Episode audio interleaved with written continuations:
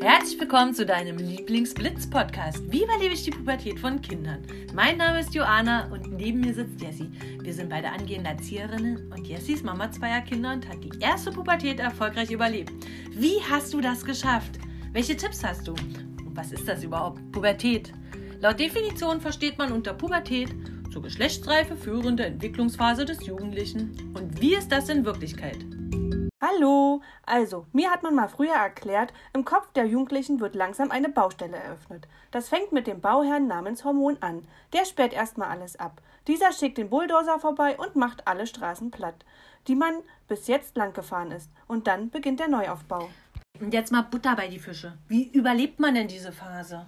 Fisch ist ein gutes Stichwort. Also, als erstes muss man wissen und akzeptieren. Jugendliche in der Pubertät. Sie sind weder Fisch noch Fleisch. Sie sind Hühnchen, sprich, sie sind nicht mehr Kind, aber auch noch nicht erwachsen. Ich denke, dass ich in seiner Kindheit gute Präventionsarbeit geleistet habe.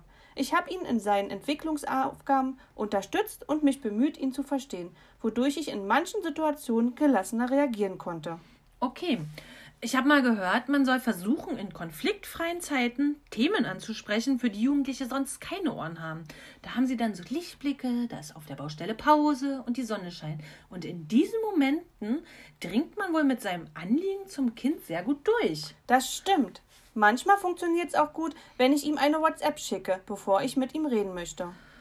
Und was machst du, wenn du irgendwann einfach mal nicht mehr weiter weißt, weil er zum Beispiel Suchtverhalten zeigt oder es mit der Polizei Stress gibt?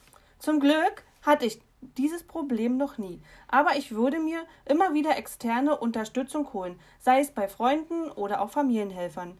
Ich habe mich aber auch einfach verdammt viel belesen. Eine gute Beziehung beruht aber auch immer auf Freiheit und Grenzen, Wertschätzung und vor allem muss man die Eigenständigkeit der Kinder fördern. Also, das heißt zusammenfassend, durchatmen und einfach durchhalten? Ja, das Ergebnis wird sich lohnen. Super. Herzlichen Dank fürs Zuhören und bis zum nächsten Mal.